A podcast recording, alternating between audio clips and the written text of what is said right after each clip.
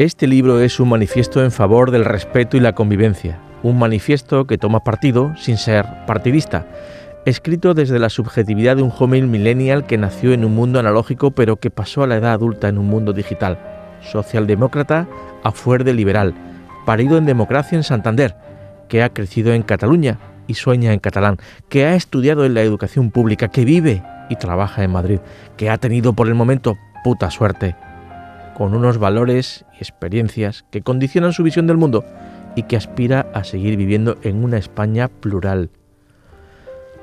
Este libro es un manifiesto que expresa, lejos de la equidistancia, una visión de la última década y un compromiso individual para que las próximas décadas sigamos desarrollando el éxito colectivo que ha supuesto la excepcionalidad de la vida democrática en nuestro país, con la convicción de una forma de entender el mundo y la vocación de convivir con quien piensa diferente.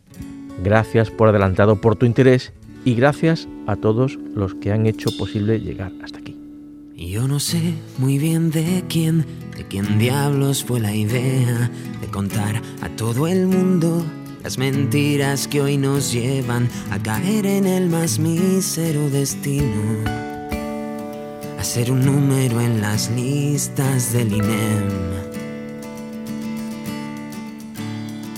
Y ese tal seguro que, que estudia alguna carrera, sin motivos, sin porqués, para no ser un cualquiera. Tanto tienes, tanto vales, es la enseñanza primera eso es lo que nos han vendido al por mayor. Que no, que no, que digo que no es verdad, que no haya tiempo para cerrar los ojos y poder volar otros cielos. Afortunadamente sé que no es verdad que hayamos muerto, abandonados a la cruda realidad de no querernos. Afortunadamente digo Nacho Corredor es joven y politólogo, conocido, muy conocido por su participación en tertulias políticas de un montón de medios de comunicación.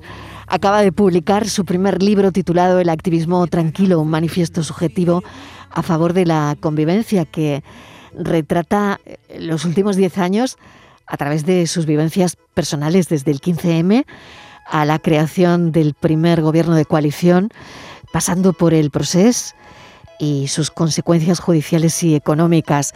Nacho Corredor, bienvenido. Gracias por atender a la tarde. Pues muchas gracias a vosotros. La verdad es que me, apetece, me apetecía mucho, entre otras cosas, porque he de decir que la comunidad autónoma a la que más he viajado este año ha sido a la vuestra, que he estado en Jaén, en Málaga, en Sevilla o en Cádiz y en algunas provincias más de una vez. Ah, bueno, pues mira, me, encanta, ¿no? Eh, la próxima te esperamos aquí en el estudio, Nacho. ¿eh? De hecho, de hecho me voy a estrenar la feria de abril eh, dentro de unas semanas, así que a lo mejor tenemos ahí excusa. Oye, qué bien, qué bien. Oye, somos, Nacho, ¿somos capaces de analizar la complejidad de todo lo que nos pasa sin... y de la realidad, sin aspavientos? Pues es muy difícil incluso para aquellos que eh, predicamos y tenemos una pulsión racional, a veces es muy difícil abstraerse de un debate que es excesivamente emocional y que tiende también excesivamente a la simplificación, ¿no? Yo mismo muchas veces vivo la contradicción en, algunos espacios políticos, pese a esa pulsión racional eh, y de analizar la complejidad de, de, la situación. Claro, estando dentro de una dinámica donde ves que algunos no participan de ese, de ese ejercicio, de forma casi inevitable a veces tú también te abstraes y acabas contribuyendo a aquello a lo que no a la que no deseas. ¿no? Y yo aquí creo que en, muchas veces ponemos el foco en, la política y en los políticos y en las instituciones, pero los medios de comunicación y quienes participamos en los medios de comunicación también tenemos una responsabilidad. ¿no? Y desde esa perspectiva, yo creo que la radio todavía sigue siendo un bálsamo, sigue mm. siendo un espacio que permite contemporizar, permite otro tipo de ritmos y permite un tono que yo creo que es necesario si de verdad nos creemos que una máxima de la democracia es convivir entre quien piensa distinto. Y de eso va el libro, además, ¿no? Haces hincapié en todo ello, ¿no? Sí, sí, sí. Eh, eh, el, libro, el, libro es un, el libro es un manifiesto subjetivo. Yo empiezo el libro diciendo, oye, todo, yo aunque es un, es un ejercicio que aspira a generar espacios de convivencia y animar a la convivencia está hecho desde la subjetividad de alguien que pues visualiza el mundo desde una esquina con unas gafas determinadas, condicionado por la familia en la que ha nacido, el colegio al que ha ido, mm. eh, los vecinos que tengo, eh, los, valores, los valores con los que interpreto la realidad. Pero el libro es un elogio de la racionalidad, el libro es un, un ejercicio. Mira, en, presentamos el libro en Madrid seis horas antes de la invasión de Rusia en Ucrania mm. y, y en la conversación que tuvimos, pues dijimos una obviedad que era que la democracia estaba en peligro. Es verdad que tengo la sensación que durante los últimos años en nuestro país, y eso que somos una democracia muy joven, ¿no? que solo tiene 40 años, pese a, pese a que esta realidad, esta obviedad la tenemos eh, interiorizada, no sé si la tenemos muy presente. Y yo creo que estas semanas lo que claramente estamos visualizando mm. es que hay sistemas alternativos al, eh, en el mundo a la democracia, entre otras cosas porque la democracia es la excepción, no solo en nuestra historia, sino en toda la geografía mundial. ¿no? Me detengo en lo que, en lo que estamos viviendo, en lo que está ocurriendo. Nacho, ¿cómo, cómo lo encajamos? ¿Cómo encajamos todo lo que nos está pasando en lo que estamos viendo en, la invasión de Rusia en, en Ucrania? Las imágenes que nos están llegando, que por otro lado sabemos que también es un porcentaje pequeño de lo que de verdad está pasando. ¿eh? Josep Borrell, el alto representante de la Unión mm. Europea, hace unos días decía, eh, el estado natural no es la paz, el estado natural es la guerra. Y lo cierto es que hemos vivido en las últimas décadas en España solo 40 años, en Europa un poquito más, 60, 70 años, eh, un periodo con un sistema de derechos y libertades que en el caso europeo fue posible después de una Segunda Guerra Mundial, después de un escenario donde probablemente muchos se, miraron al espejo y, dijeron cómo ha sido esto posible, y en el caso de España también, después de 40 años de dictadura. ¿no? Y lo lamentable es que muchas veces es necesario visualizar el, el terror, la alternativa al sistema de, derechos y libertades que tenemos para ponernos las pilas. Es verdad que hay algunos buenos síntomas en los últimos días y semanas respecto a cómo se está reaccionando. ¿no? Estamos viendo mm. cómo países eh, con gobiernos de colores distintos eh, están teniendo una posición común para defender nuestros derechos y libertades. Estamos viendo cómo incluso en nuestro país, hace cuestión de horas, en la, en la conferencia de presidentes, todos los presidentes autonómicos y el gobierno de España pactan en validar una posición común sobre la respuesta que hay que dar a todo esto. Y es verdad que los consensos, y en el libro se habla mucho de la transición, suelen ser posibles eh, en la medida y el acuerdo, en la medida en la que es muy evidente cuál es la alternativa al acuerdo. Y hace 40 años en nuestro país era muy evidente porque había una dictadura muy reciente. Eso permitió que gente tan distinta como Adolfo Suárez o Santiago Carrillo eh, pudieran eh, formar parte de la misma foto, o personas tan distintas como los nacionalistas catalanes, eh, pero también la derecha democrática que construyó este, este país, tuvieron la capacidad de ponerse de acuerdo. y ojalá tengamos la oportunidad en los próximos meses que gente que piensa distinto, socialdemócratas, mm. liberales, conservadores, la tradición eurocomunista que consolidó la democracia en España y en el conjunto de la Unión Europea, tengan y tengamos la capacidad, porque también reivindico el compromiso de cada uno de nosotros en la construcción de, cualquier, de cualquiera de estos escenarios, por lo que exigimos a nuestros políticos, por el sentido de nuestro voto y demás, eh, tengamos la capacidad de renovar un marco de convivencia. Yo creo que la máxima de cualquier democracia es la convivencia y que la dinámica que hemos visto en los últimos años en nuestro país, donde algunos decían pues, que en España había un gobierno golpista, que se había eh, impuesto una suerte de dictadura, cuando visualizamos cómo estamos visualizando en Ucrania estos días, lo que realmente son las dictaduras, lo que realmente eh, está en riesgo, yo creo que es la oportunidad ideal para quienes, que, quienes pensamos distintos nos pongamos las pilas y tengamos la capacidad de, acordar marcos compartidos. Está claro, tu libro abarca los diez últimos años de la política española, lo hemos comentado al principio, como el 15M, el auge de Podemos y Ciudadanos, eh, los dos líderes de estos partidos, bueno, ahora también Casado, Iglesias y Rivera y Casado han terminado abruptamente eh, su carrera. ¿Cómo, ¿Cómo lo analizas? Claro, en el libro no está la salida de Casado. No, eh, pues de hecho se da la misma semana que presentamos el libro, prácticamente mm. es cuando, cuando él sale, ¿no? Mm. En el último lustro eh, se tras el 15M se rompe un tapón generacional que, y se sustituye a, la generación eh, que durante la transición y, los años después socializaron eh, políticamente en nuestro país. Y emergen unos nuevos liderazgos, en los que tú has citado eh, son un buen, un buen ejemplo de ello, que renuevan las instituciones, que que dan incluso una ventana de oportunidad. Yo, escribiendo el libro, recordaba cómo en el año 2015, que es cuando entra Ciudadanos y Podemos al, Parlamento, cómo el clima político del país era un clima político de oportunidad, ¿no? Y sin embargo, de ese clima político queda más bien poco, ¿no? Yo creo que se han tomado muy malas decisiones en los últimos, en los últimos años. Creo que los nuevos partidos em, tuvieron una vocación excesiva de sustitución de los, de los partidos anteriores, lo cual les llevó a tener posturas maximalistas. Pero lo cierto es también que, visto con perspectiva diez años después y, habiendo habido algunos liderazgos, a la base del ejemplo de Casado, hmm. mira, tanto en el Partido Popular como en Podemos, en cuestión de muy pocos meses ha coincidido la renovación de los liderazgos. ¿no?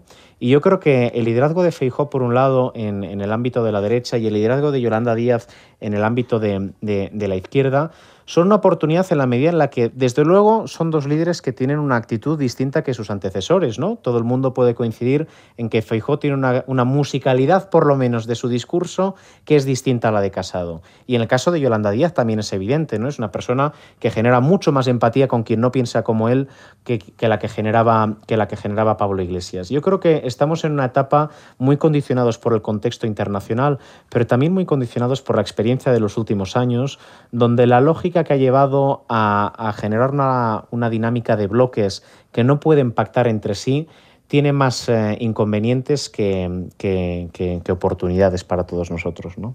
Hmm. ¿Es necesario este libro? ¿Para quién? Pues la, pregunta me gusta. O sea, yo, el, libro es un encargo del editor. En, yo no, no, a veces no, a veces la gente que escribe pues tiene una idea en la cabeza y la quiere escribir y hay veces que se lo encargan, ¿no?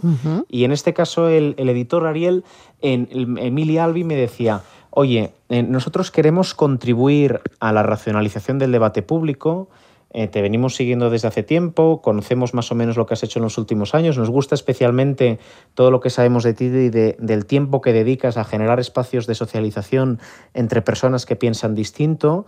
¿Por qué no explicamos al, pues, al resto de, de las personas que, hay gente dedicando tiempo a que, a que personas que piensan distinto de distintos partidos se conozcan, socialicen, empaticen, generen confianzas y sobre todo que entiendan que es muy importante. Yo creo que la ciencia política, eh, yo estudié políticas en Barcelona, tiene a veces un hándicap, que es que analiza la realidad desde una perspectiva excesivamente racional y fijándose sobre todo en las instituciones y en el comportamiento de quienes la lideran, pero que no dedica mucho espacio a, a analizar el impacto que tienen las relaciones personales de las personas que toman decisiones.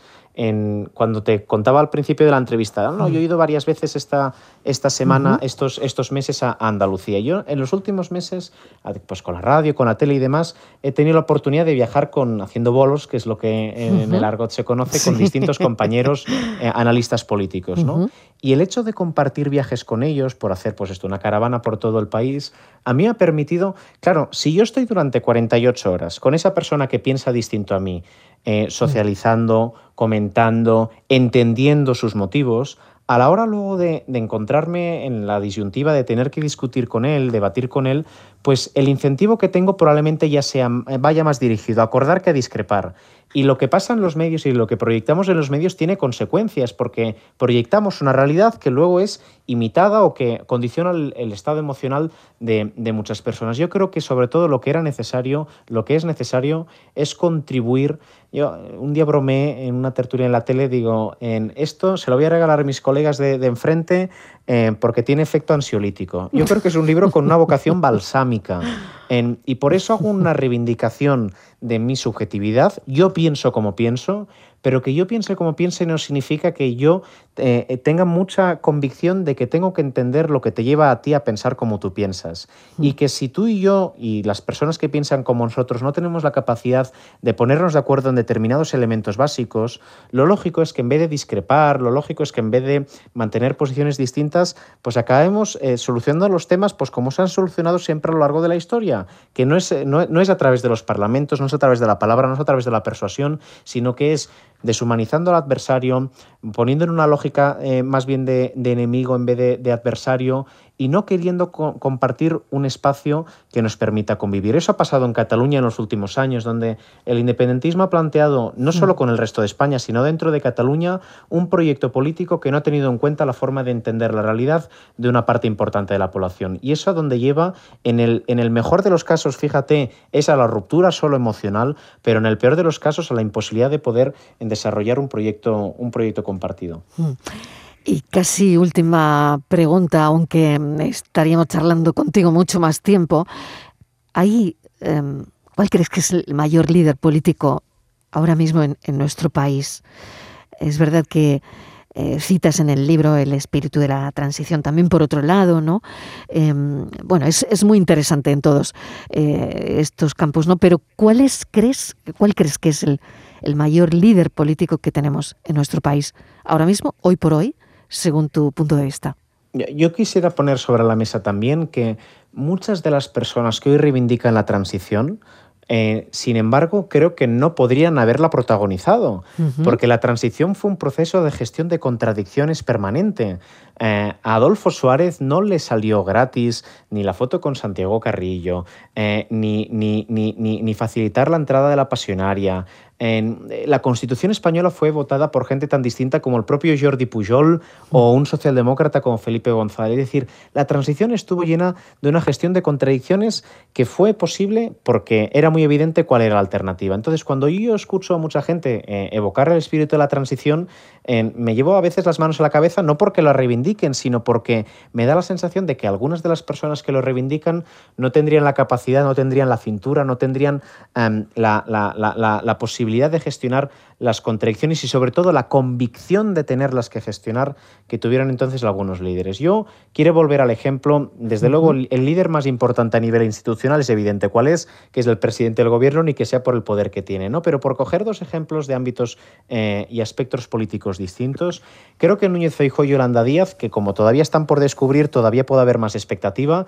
eh, son dos oportunidades que tenemos. Creo que tienen la capacidad, por la musicalidad que decíamos antes, eh, de, cómo se relacionan con los demás, de por lo menos eh, aspirar a no tratar, primero no tratar a la ciudadanía de forma, no simplificar sus mensajes, no tratarla, que yo creo que es un ejercicio en el que a veces se cae desde la política, pero también desde los medios, tratando con cierta condescendencia al interlocutor, por eso algunos simplifican, sino además que creo que tienen la capacidad de no contribuir a una agresividad que acaba que eh, acabemos visualizando a nuestros adversarios más bien como, como un enemigo. Y desde esa perspectiva, desde luego en el caso de Yolanda Díaz, está más, está más medido ya a través de las encuestas, es una líder muy valorada, habrá que ver exactamente cuál es el recorrido de Núñez Feijóo, pero creo que aquí hay dos oportunidades y dos estilos distintos de liderazgo eh, como comentábamos antes, de, los, de sus antecesores, que probablemente, y ojalá sea así, respondan al tiempo que necesita nuestro país en los próximos años, que es unos líderes que tengan la capacidad de empatizar,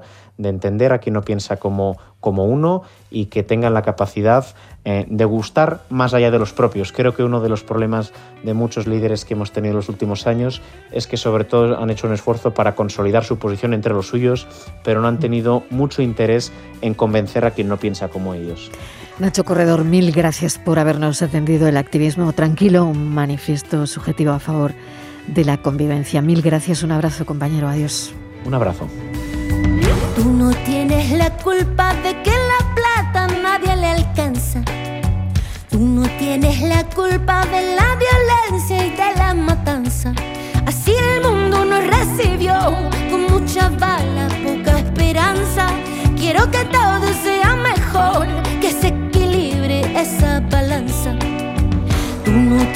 la culpa de que a los pobres lo lleven preso. Tú no tienes la culpa que quemen bosque por el progreso. Y los de arriba sacan ventaja y la justicia que sube y baja. Nos tienen siempre la soga al cuello, la vida al filo de una navaja. Que alguien me explique lo que pasó. Me confundí o alguien me mintió.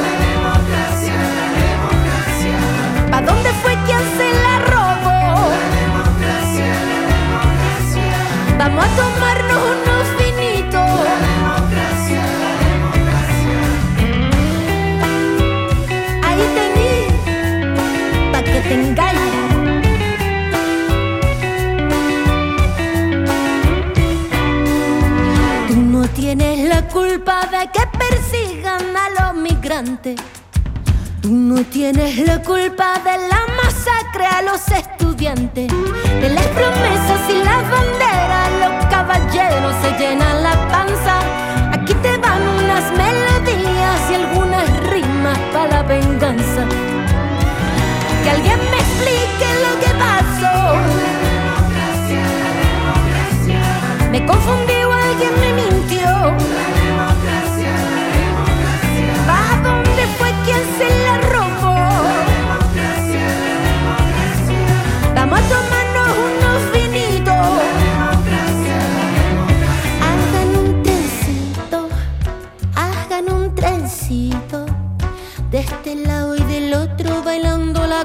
se ve más bonito. Hagan un trencito, hagan un trencito. De este lado y del otro bailando la cumbia se ve más bonito. Que alguien me explique lo que pasó. Me confundí